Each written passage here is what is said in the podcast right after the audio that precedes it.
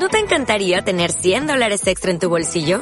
Haz que un experto bilingüe de TurboTax declare tus impuestos para el 31 de marzo y obtén 100 dólares de vuelta al instante. Porque no importa cuáles hayan sido tus logros del año pasado, TurboTax hace que cuenten. Obtén 100 dólares de vuelta y tus impuestos con 100% de precisión. Solo con Intuit TurboTax. Debes declarar para el 31 de marzo. Crédito solo aplicable al costo de la presentación federal con TurboTax Full Service. Oferta sujeta a cambios o cancelación en cualquier momento. Haz las cosas lo más simples que puedas, pero nunca más simples que eso. Albert Einstein, y esto es Ciclismo Evolutivo, episodio 43.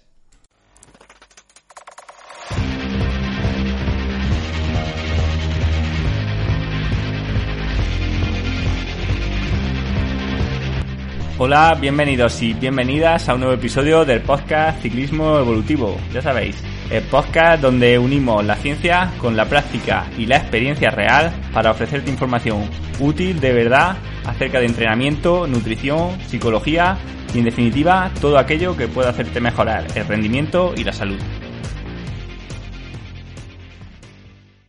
Y antes de empezar, me gustaría arrancar agradeciéndolos a todos y todas las que colaboráis con el podcast para que pueda seguir haciéndolo. Y quiero recordaros que podéis mandarme todas vuestras dudas por el área de suscriptores de, de iVoox, el área para fans, que podáis comunicaros conmigo por ahí. O si no, directamente en el correo contacto arroba msa.training para pedir dudas o posibles temas de, de próximos episodios. Y bueno, ya empezando con el episodio de hoy, Hoy quería hacer un episodio que me quedó pendiente después de hacer de hace dos semanas de TSS. Volvemos a un episodio un poco técnico, aunque como hace dos semanas voy a intentar hacerlo lo más fácil posible y de lo que vamos a hablar hoy es de las curvas de potencias críticas, de los datos que estas nos ofrecen, qué podemos usar y qué no de estas, o mejor dicho, ¿no? cómo usarlas y un poco también de la historia y la ciencia subyacente en la que estas están basadas porque es una cosa muy muy útil que nos ofrece muchos software de entrenamiento que seguro que habéis visto porque esto no es solamente de software digamos más profesionales sino que propiamente en Strava por ejemplo ya tenemos curvas de potencias críticas vamos a ver que nos permite un montonazo de funcionalidades pero también ciertos errores que no tenemos que cometer a la hora de intentar sacarle el máximo partido como el otro episodio es un poco más también para entrenadores casi casi que para ciclistas que se estén iniciando. Intentad quedaros con lo máximo posible y os prometo que en pocas semanas intentaré hacer algunos episodios con un nivel un poco más sencillo para un poco ayudar a la comprensión de estos episodios. Bien, entrando ya en materia, una curva de potencias críticas sería una representación gráfica de los mejores datos de potencia de un deportista en cada duración determinada en una serie temporal también determinada, por ejemplo, en los últimos tres meses o en el último año o en, la, en toda la vida del deportista. Y sería una curva, ¿no? Donde en el eje, vamos a intentar verlo gráficamente, en el eje de abscisas, o el eje horizontal, si queréis verlo así, tendríamos el tiempo que somos capaces de soportar determinada potencia. Y en el eje de ordenada, o en el eje vertical, eje Y, tendríamos la potencia total que somos capaces de mantener o que hemos sido capaces de desarrollar, mejor dicho, en, el último tiempo que, hayamos puesto. Pueden ser los últimos tres meses, el último año, bueno, lo que he dicho. Bien, normalmente va a pasar que a mayor duración, menor es la potencia que podemos mantener respecto a una duración más corta. Entonces la curva normalmente siempre va a ser decreciente, va a ir de más alto a más bajo, ¿vale? Esta curva no suele ser recta, sino que tiene distintas curvaturas. Por ejemplo, al principio, principio de la curva, en la parte más alta, se suele tener un decrecimiento de, esta curva bajo mientras actúa la fosfocreatina muscular. O sea, en los primeros 15 segundos, la pérdida de potencia no suele ser con una pendiente muy acusada. Y a partir de estos 10-15 segundos es cuando la curvatura empieza su declinación o su pérdida de, nivel mucho más acusada de una forma además convexa. ¿Qué quiere decir esto? Bien, lo que quiero decir es que, por ejemplo, de un minuto a dos minutos se pierde mucha más potencia que de dos minutos a tres minutos, ¿vale? Y de dos a tres se pierde más que de tres a cuatro. O sea, cada vez esta curva que es convexa se va haciendo cóncava y va tendiendo a la linealidad. Conforme va aumentando el tiempo, esta función o la pendiente de esta curva va tendiendo cada vez más a la linealidad. O sea, a partir de los 20, 30, 40 minutos, cada vez la curva tiene menos pendiente y menos pendiente y menos pendiente. O sea, la pérdida, como digo, cada vez, conforme van pasando los minutos y la hora, es menor. Pero siempre va bajando. Al final no llega a ningún punto donde sea totalmente lineal. Esto, así dicho, parece muy complejo. Es mejor verlo de forma gráfica. Pero bueno, eh, os voy a dejar un gráfico en las notas del programa. Pero que sepáis que eso, que la curva de máxima pendiente suele estar en torno a los 30 segundos, que es donde más caída de potencia hay conforme va avanzando el tiempo.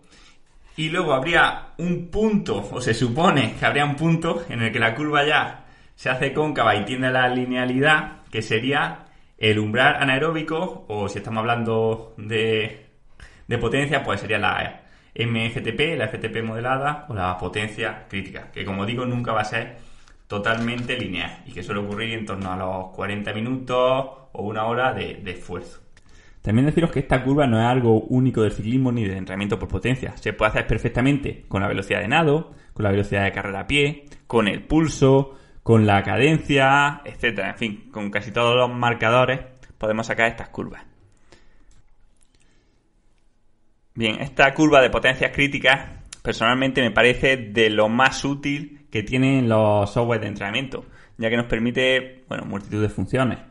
Al entrenador, como intentar predecir, eh, bueno, más que predecir, saber un poco cómo se va a encontrar el deportista en una duración determinada, compararlo con los demás y poder ver fortalezas y debilidades, ajustar un poco los ritmos para la zona de entrenamiento, sobre todo cuando empezamos a trabajar ritmos con un deportista que no hemos trabajado antes, etcétera. El problema de esta curva es que como todo se sobrevalora los beneficios que nos puede dar y se tiende a, poner como algo que es súper, súper, súper fiable. Se tiende a, pensar en esta curva como si fuese la realidad del deportista. Y además de esta curva se sacan unas métricas que veremos que se calculan a veces de forma bastante dudosa o bastante poco científica. Y a partir de estas métricas se derivan otras que, claro, arrastran ya errores de conceptos de estas primeras. ¿Por qué? Bien, lo primero es que es imposible que un deportista tenga una curva perfecta de, potencia, ya que uno no puede hacer un test de un segundo, un test de dos, de tres, de cuatro, de un minuto, de un minuto veinte, de un minuto treinta, de un minuto cuarenta, así hasta infinito, ¿no? Entonces, estas curvas realmente tienen dos partes. Una sería los mejores datos del deportista en cada duración, ¿vale? Que nos daría una curva con escalones, pues porque a lo mejor un día he hecho un esfuerzo de 3 minutos a tope, otro día he hecho uno de 8, otro día he hecho uno de 20, otro día he hecho uno de 15, pero fue el 90%, etcétera, ¿no? Entonces, bueno, vamos a ir teniendo nuestros escalones en la curva, ¿no? Por ejemplo, siempre en la parte baja, en las 3, 4, 5 horas, pues sale a lo mejor el mejor fondo que ha hecho o el fondo que ha hecho sin parar, pero nunca lo, ha hecho a tope, ¿no? Entonces, bueno, tiene un poco de inconsistencia y no podríamos sacar de ahí muchos datos porque dependería demasiado de, pues bueno, de la duración del deportista. Al final ahí lo que tendríamos simplemente una tabla con, datos. Entonces lo que se hace es un modelado de la curva de potencia. Este modelado simplemente consiste en generar una función matemática a partir de los mejores datos de la curva de potencia para estimar cuáles serían los mejores esfuerzos del deportista para una duración que aún no ha testado, ¿vale? La curva de potencia nos podría decir que para 4 minutos un deportista es capaz de dar 420 vatios, mientras que a lo mejor lo máximo que ha hecho ese año ha sido 390, pero te lo dice porque en 5 minutos porque en 5 minutos ha sido capaz, por ejemplo, de dar 425. Aquí empiezan las estimaciones y empiezan los problemas. Ahora mismo en el mundo del ciclismo tenemos dos curvas de potencia crítica bastante famosas o dominantes. Una sería la potencia crítica, desarrollada por Gordon Chita, que desarrolla la función a partir de tres parámetros. Un esfuerzo corto, anaeróbico, un esfuerzo medio, de capacidad aeróbica máxima, y un esfuerzo largo. En el caso de este programa, Gordon Chita es totalmente editable, pero normalmente el software coge los datos de los esfuerzos muy cortos, entre 30 y 60 segundos, los esfuerzos cortos entre 3 y 5 minutos, y los esfuerzos largos entre 15 y 25 minutos. Entre 15 y 30, mejor. Y por otro lado, tendríamos la curva de potencia de VKO, que bueno, es desconocida, o sea, no está publicada la función en ningún sitio, pero lo que sabemos de ella es que coge todos los puntos de la curva de potencia. O sea, el pico de sprint, por ejemplo, o un esfuerzo de 6 horas que hiciste algún día saliendo con tus amigos a ritmo de paseo, eh, cuentan a la hora de, de ponderar o de valorar esta función y por tanto dónde van a caer los distintos umbrales. He estado buscando más información a ver si podía saber esta función, la forma de calcular la potencia crítica Parece que esta información no está disponible, habla un poco de ella, pero bueno, lo único que he encontrado es que se creó a partir de una database, o sea, un archivo que tenía Kogan de 130 atletas de buen nivel. Esto lógicamente es un problema, ya que el que el deportista en los últimos meses, concretamente en los tres últimos meses o en los últimos 90 días, que es cuando se actualiza la curva de potencia, haya tenido o no un sprint máximo, haya tenido o no un pico de potencia que no hayamos podido detectar o haya tenido o no un paseo muy largo a ritmo muy suave que aumente la pendiente de la curva de potencia, va a tener bastante que ver en la determinación final de los umbrales. Mientras que en la de Gordon Cheetah, al medir solamente las duraciones que luego queremos estimar, va a tener menor margen de error. Gordon Cheetah no se va a fijar si el deportista tiene un pico de potencia de 3.000 vatios o si no ha sprintado en el último mes, ni tampoco se va a fijar en una salida que hiciste de, de 4 horas solamente va a coger los datos de las zonas donde queremos estimar la potencia crítica, que justamente estas curvas se llaman así, curvas de potencia crítica, o si estamos en VKO o Training P, pues curvas de FTP, mejor dicho, en FTP, o sea, el FTP modelado, el que nos da el programa eh, a través de la curva, no el FTP que nosotros podemos estimar a través de un test o de cualquier otro método. Bien, como digo, la curva es muy útil, nos permite saber las posibles o acercarnos a saber las cualidades del deportista en una determinada duración, a ver su perfil de potencia, saber dónde es más fuerte y dónde es menos fuerte, qué zonas hemos mejorado más, qué zonas hemos mejorado menos, incluso servirnos de guía si lo tomamos con precaución en, en contrarreloj, en, en algunos intervalos, etcétera. Pero tiene ciertos problemas que si no se comprenden vamos a, van a llevarnos al error, seguramente, o por lo menos a, una imprecisión. Y es que creo que es muy útil comprender las limitaciones de algún modelo para poder gestionarlo bien, para que nos sea de verdadera utilidad. Y a mí alguna vez me han dicho, o a gente le han dicho, que si, si criticaba al modelo era porque no lo entendía bien. Y creo que nada más lejos de la realidad. Creo que quizá si critica un modelo es porque lo comprende y es capaz de verle las limitaciones, mientras que cuando no entiendes un modelo no te preocupas por saber cómo está calculado, cómo se hace, como pasa con la gran mayoría de personas que, digamos, se creen lo que les dice un software de, de ordenador, sin siquiera tener la más mínima idea de cómo se están generando estos datos, de dónde vienen, cuál es la fórmula, pues quizá justamente esa ignorancia es la que te haga ser demasiado optimista o demasiado creyente de los números y luego es cuando viene pues las incredulidades de por qué mi cuerpo no actúa como se supone que tendría que actuar según el número que me está dando el ordenador. Y es que los modelos son falibles y no hay nada de malo en ellos. Los modelos que teníamos hace 10 años han quedado obsoletos y a nadie le extraña. De hecho ahora miramos como con como con risa hace, hace 10 años o 20 años las cosas que utilizaban, los test que hacían, como diciendo, fíjate qué poco precisos eran, qué equivocados estaban, pero a la vez nos creemos que ahora, en 2020, los modelos que estamos utilizando, estos sí ya son los definitivos, ya sí son los acertados. Como que no hay fallo ahora.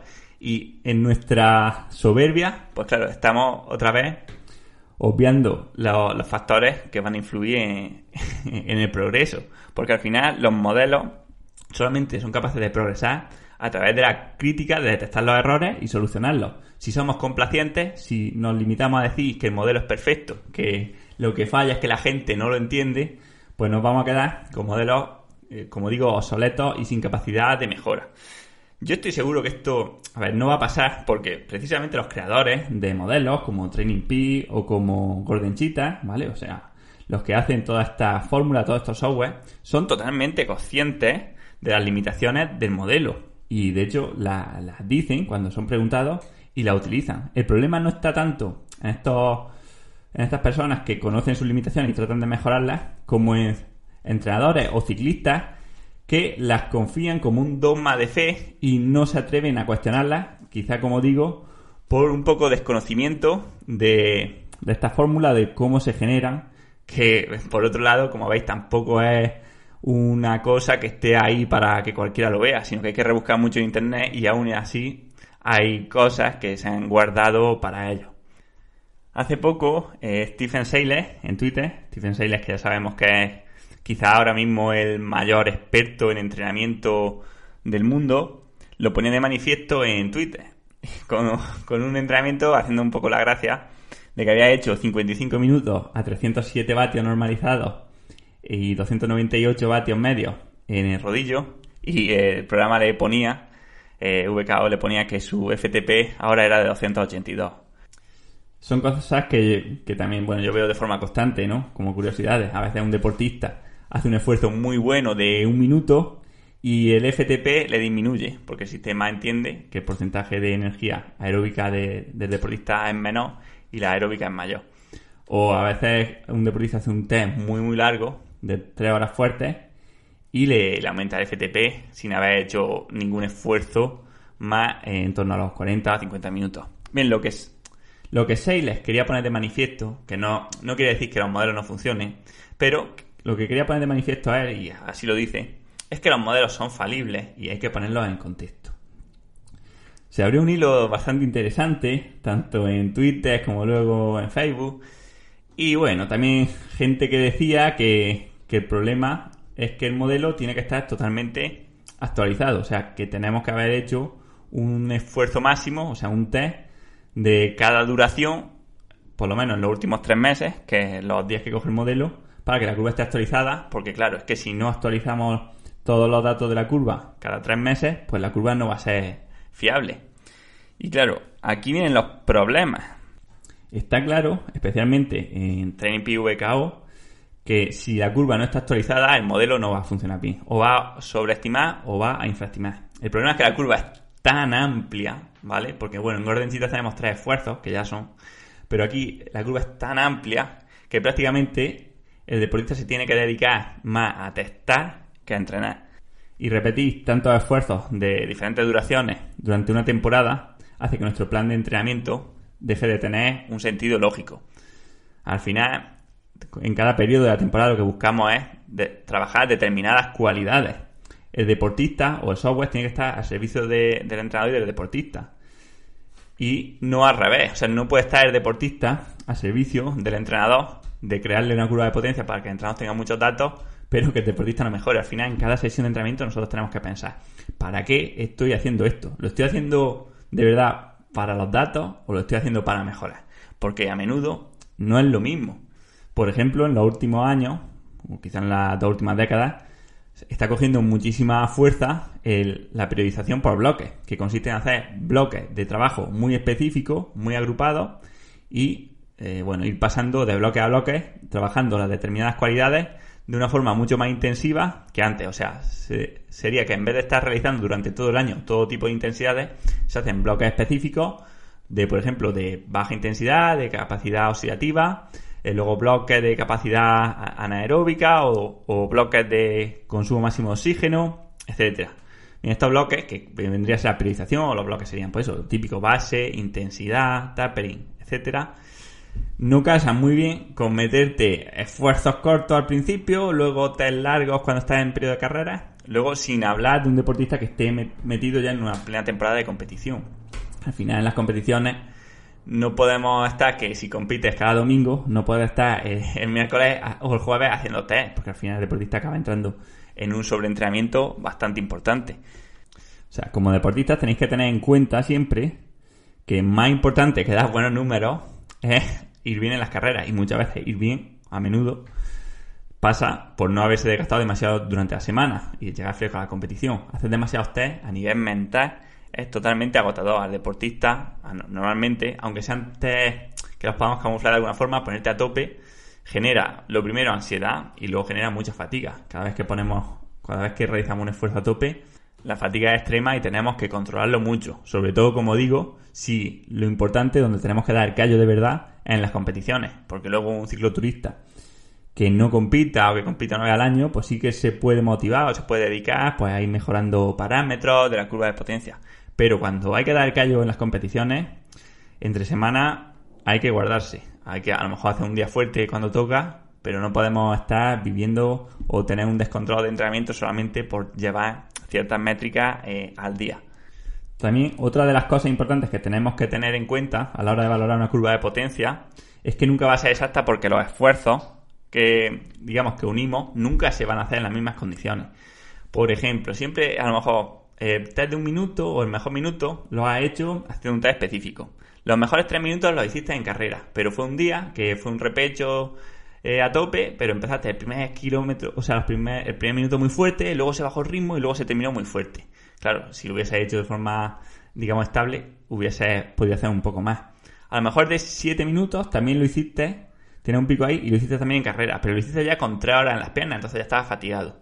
Luego de 20 minutos lo hiciste un día excelente, fuiste a hacerlo perfecto, a baja altitud, hacía fresco ese día, ibas motivado y te salió súper bien. Luego tiene otro de 40 que también lo hiciste en carrera, pero fue con ataque, empezaste muy fuerte al principio, luego fuiste bajando el ritmo y terminaste el puerto como pudiste. Bien, pues, como esos son los mejores esfuerzos de potencia, todo eso iría a la misma curva de potencia, pero claro, aquí podemos ver el gran margen de error que hay entre ellos. Entonces, tenemos que saber que esta curva es imprecisa porque los esfuerzos nunca se van a hacer de la misma forma es imposible, incluso un deportista que lo hiciese siempre en el mismo sitio, siempre entrenando, un día va a estar más motivado, otro día menos, un día va a estar más en forma, otro menos, porque al final en los últimos tres meses has tenido días buenos y días malos.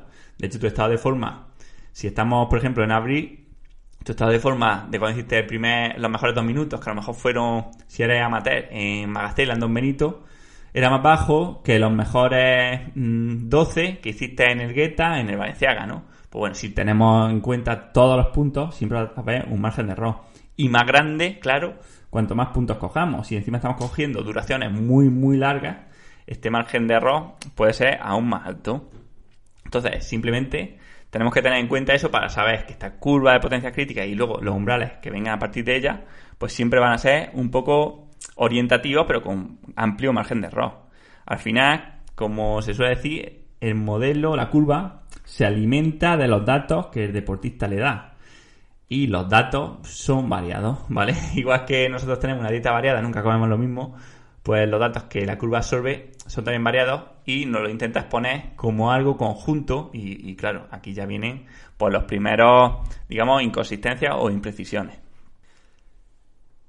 Bien, una vez que sabemos esto, la curva nos da algunas métricas interesantes para luego sacar más métricas lo primero, o, digamos el objetivo de la curva, es darnos una potencia crítica o un FTP modelado. Vale, bien. Esto se supone, ya lo hablé en el episodio que hablé de, del umbral, FTP, que bueno, sería la intensidad máxima que se puede mantener el deportista a un estado casi estable de fatiga. Como habéis visto, la definición es un tanto ambigua y ese, ese quizás es uno de los problemas también al final, la definición antigua, es, por ejemplo, FTP, umbral de potencia funcional o potencia máxima que puedes mantener en una hora, la verdad que era bastante práctica o por lo menos bastante precisa, no había ni trampa ni cartón, ¿no? Era potencia máxima que puedes mantener en una hora, fin, ¿vale? Hazte la hora o hazte, o si quieres potencia crítica en 20 minutos, ya te no tienes que estimar, eso es lo que mueve. Mientras que con las curvas de potencia ya entramos en puntos de, donde, donde la función que he dicho anteriormente tendría un punto de inflexión y se acercaría más a la asíntota, que como digo nunca hay una asíntota, pero bueno, diríamos que hay un punto donde la curva empieza ya a decrecer de forma mucho más lenta. Esto es difícil de estimar y claro, depende mucho de, todos los factores que haya en la curva. Si la curva al principio es mucho más, tiene mucho más pendiente en las partes altas, o sea, en los esfuerzos cortos, pues va a hacer que este punto de inflexión se pueda en un, en un momento o en otro. O sea, aquí estaríamos hablando de que los esfuerzos cortos tendrían influencia en el cálculo del umbral anaeróbico. O sea, que un deportista fuese más explosivo tipo Valverde haría que la curva pudiese infraestimar su FTP o su potencia crítica a cambio de sobreestimar su eh, W', su FRC o, o vamos a llamarlo aquí capacidad o reserva de capacidad anaeróbica. Bien, pues digamos que un determinado modelo localiza este punto de inflexión y nos daría en esa potencia determinada donde ocurre el punto de inflexión, nos daría una potencia que sería el eh, umbral, ¿vale? MFTP o potencia crítica y el tiempo al que se localiza este umbral, ¿vale? Que va a depender, va, a moverse entre 30 y 70 minutos. Esto es importante para luego. Bien, pues digamos que por encima de ese determinado umbral, si lo visualizamos en una curva de potencia, todo lo que haya por encima, toda el área de la curva de potencia por encima de eso, sería la energía anaeróbica, ¿vale? Según la terminología que utilicemos, W' o FRC. Bien, pues esta energía anaeróbica, que se mide en kilojulios, nos daría una idea de la capacidad anaeróbica del deportista. A más área, mayor capacidad anaeróbica. Claro que aquí en la figura lógicamente, cuanto más alto o más bajo pongamos el FTP, mayor o menor va a ser la capacidad anaeróbica del deportista. A partir de estos datos, incluso el sistema trata de estimar cuántos, cuánta cantidad de energía proviene del oxígeno y cuánta de la oxidación de glucosa sin presencia de este. Lo que pasa es que, como hablé también en el episodio del umbral, esto es prácticamente imposible de detectar sin un medidor de gases y que se hace en un estado, digamos, de sin fatiga pero sabemos perfectamente que conforme va pasando el tiempo, conforme un deportista se va agotando, el umbral va bajando y a una misma intensidad va a necesitar mucho más oxígeno. Por tanto, tratar de estimar cuánta cantidad de energía proviene de la glucólisis o cuánta proviene del metabolismo oxidativo es un atrevimiento demasiado grande solamente viendo los datos de un potenciómetro. Y quizás sea ese el problema que, que veo más con la curva de potencia, que es muy buena, es muy útil, pero se empieza a pensar que sirve para todo. Y ya de ahí empezamos a, valorar cosas que no tienen ni pie ni cabeza, como valorar cuánto porcentaje de oxígeno, o cuánto, cuánta fibra rápida, cuánta fibra lenta está utilizando el deportista, o qué porcentaje de fibra lenta tiene el deportista, que a ver, está bien, se puede estimar más o menos, pues siempre se sacan tablas de valoraciones, de medias, pero es como todo, es como la fórmula de, de la frecuencia cardíaca de 220 menos la edad habrá gente o que le vaya bien y gente que, sea totalmente inexacta. La verdad que el programa ya se está haciendo largo, pero sí que quiero también contar de pasada un poco. Bueno, quería hablar de time to exhaustion y de estamina. Voy a intentar hacerlo rápido. Time to exhaustion es simplemente eh, la duración a la que se da eh, el FTP modelado o la potencia crítica, ¿vale? Digamos que donde este punto de inflexión en la curva, en qué duración ocurre. Lógicamente o normalmente se dice que entre los 30 y los 70 minutos, un rango bastante amplio y claro, esto lo que pasa es que añade un margen de variabilidad o un margen de error muchísimo más alto de lo que de lo que yo creo que ayuda al entrenador y al deportista. Porque claro, tú puedes tener un umbral de 310 vatios en una hora, tu time to exhaustion sea de 310, y que luego te suba el umbral, por ejemplo, te suba a 320, pero te diga que solo puedes, eres capaz de mantenerlo 40 minutos. Como ya hemos visto todos los problemas de esta curva, al final esto es muy poco preciso. O sea, como ya vimos en el episodio sobre el umbral, realmente no es que haya un umbral, o sea, hay un rango ahí, pero no hay un umbral. Claro, si coges la parte más baja del rango, te va a una hora de FTP y a X vatios, o coges la parte más alta de ese rango y te va a más vatios, pero a menos duración, pues ahí tienes un margen de error que, claro, el deportista muchas veces se puede rayar o se puede alegrar, porque claro, cuanto más bajo sea el time to exhaustion, pues más alto va a ser el umbral del deportista.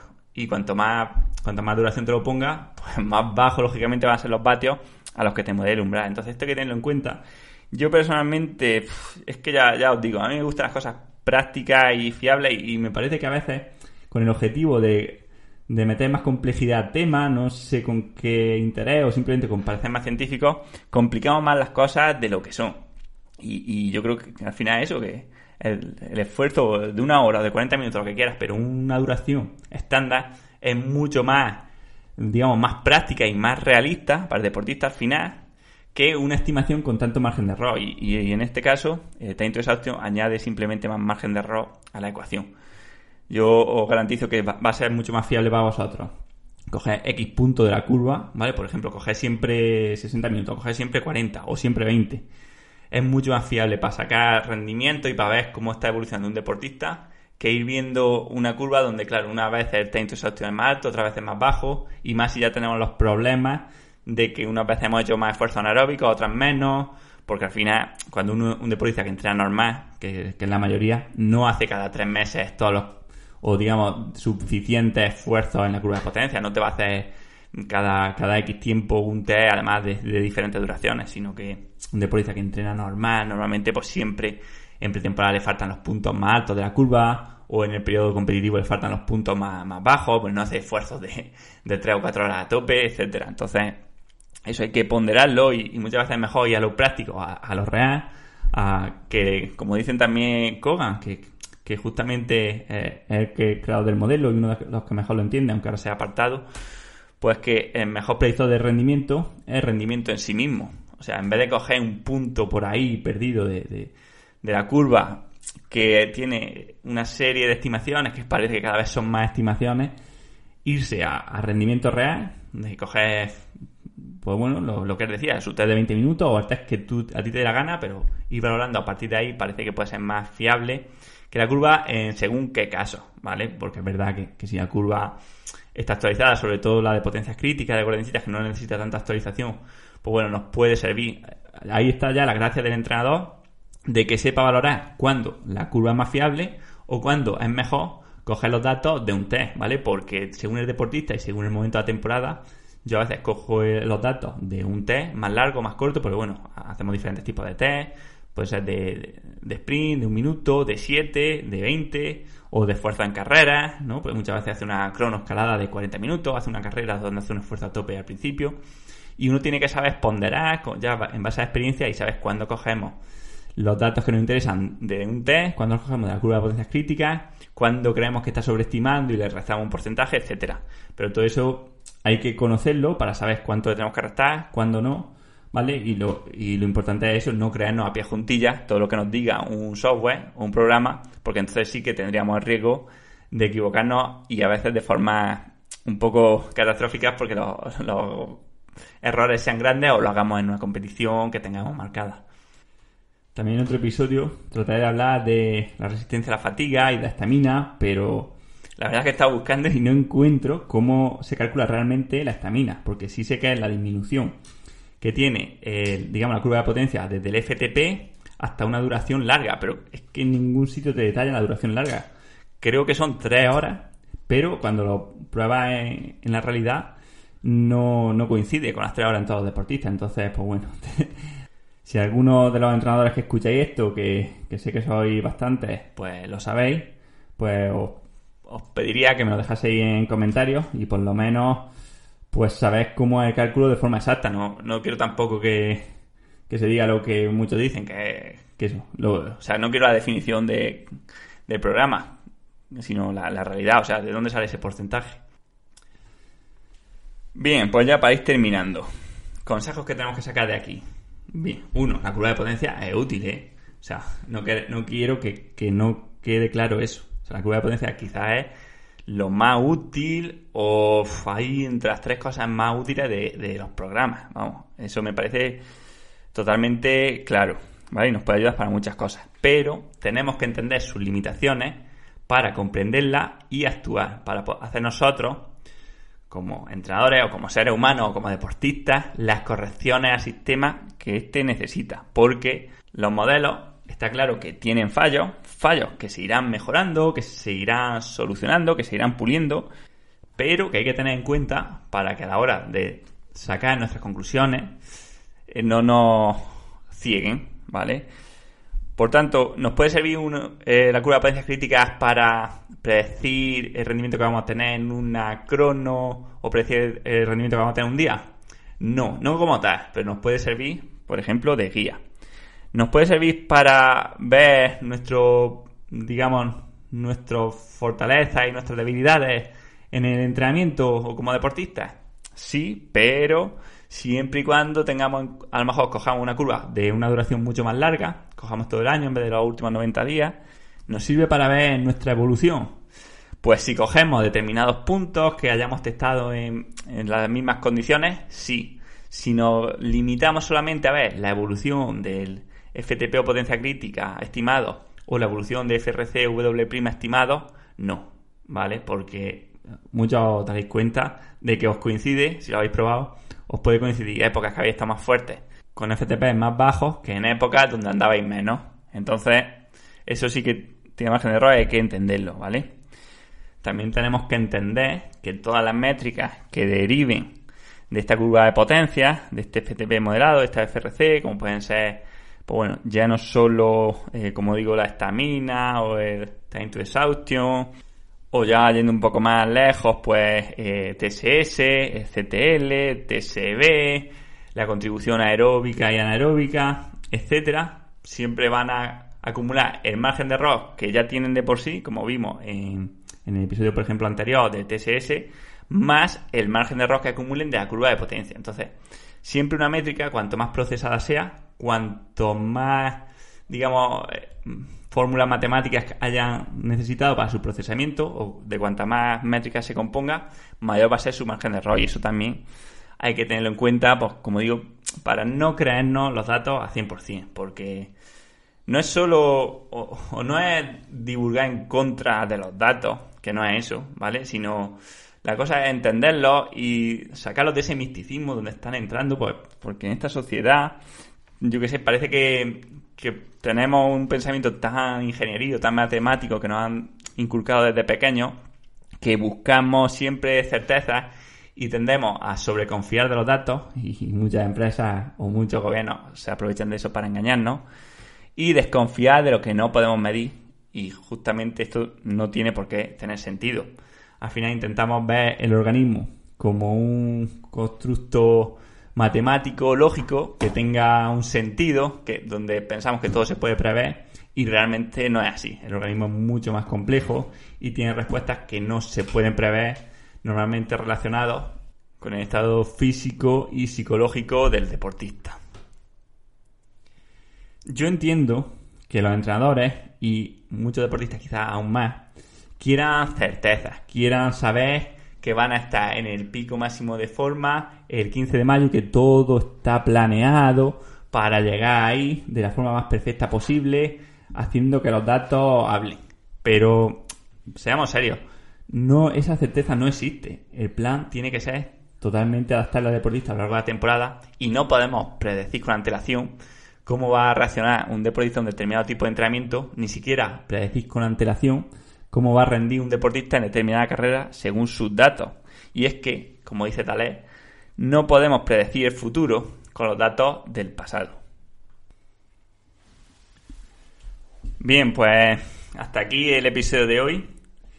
Espero que os haya gustado y nada, si os ha gustado, pues como siempre que me lo hagáis saber, pues como siempre comentando, dándole a me gusta y sobre todo compartiendo el episodio con vuestros compañeros, con vuestros colegas de grupeta, pues intentemos que el episodio llegue a, la máxima gente posible. También deciros que si queréis recibir pues actualizaciones o que os avise cuando vaya publicando podcast o artículos o vídeos en YouTube, etcétera, podéis suscribiros a la lista de correo electrónico que os dejo un enlace abajo donde primeramente os mando un artículo que escribí sobre la importancia o cómo influyen las emociones en el rendimiento y ahí pues bueno estaréis en una lista de correo donde cada semana o cada dos semanas os voy mandando cosas que, que yo crea que son interesantes. Y poco más por hoy. Espero que nadie se tome este episodio como un ataque a su forma de entrenar, ni mucho menos. Yo no hablo de nadie, ni, pienso en, en nadie. Simplemente pienso que es muy importante saber las debilidades de un sistema y también sus fortalezas para poder mejorarlo en el tiempo. Esto es algo que va a ocurrir sí o sí. Estoy seguro de que las métricas irán evolucionando, muchas veces a mejor, algunas veces a peor, pero como todo en la evolución humana, los cambios, los buenos se quedan y los malos desaparecen con el paso del tiempo. Esto ha sido Ciclismo Evolutivo. Yo soy Manu Solarjona y nos escuchamos en el próximo episodio.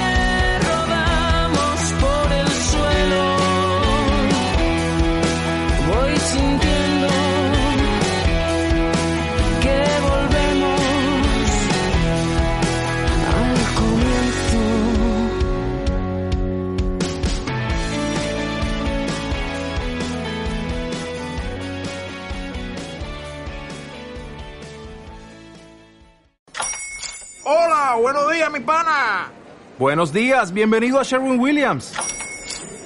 ¡Ey! ¿Qué onda, compadre? ¿Qué onda? Ya tengo lista la pintura que ordenaste en el ProPlus app. Con más de 6.000 representantes en nuestras tiendas listos para atenderte en tu idioma y beneficios para contratistas que encontrarás en aliadopro.com. En Sherwin Williams somos el aliado del PRO.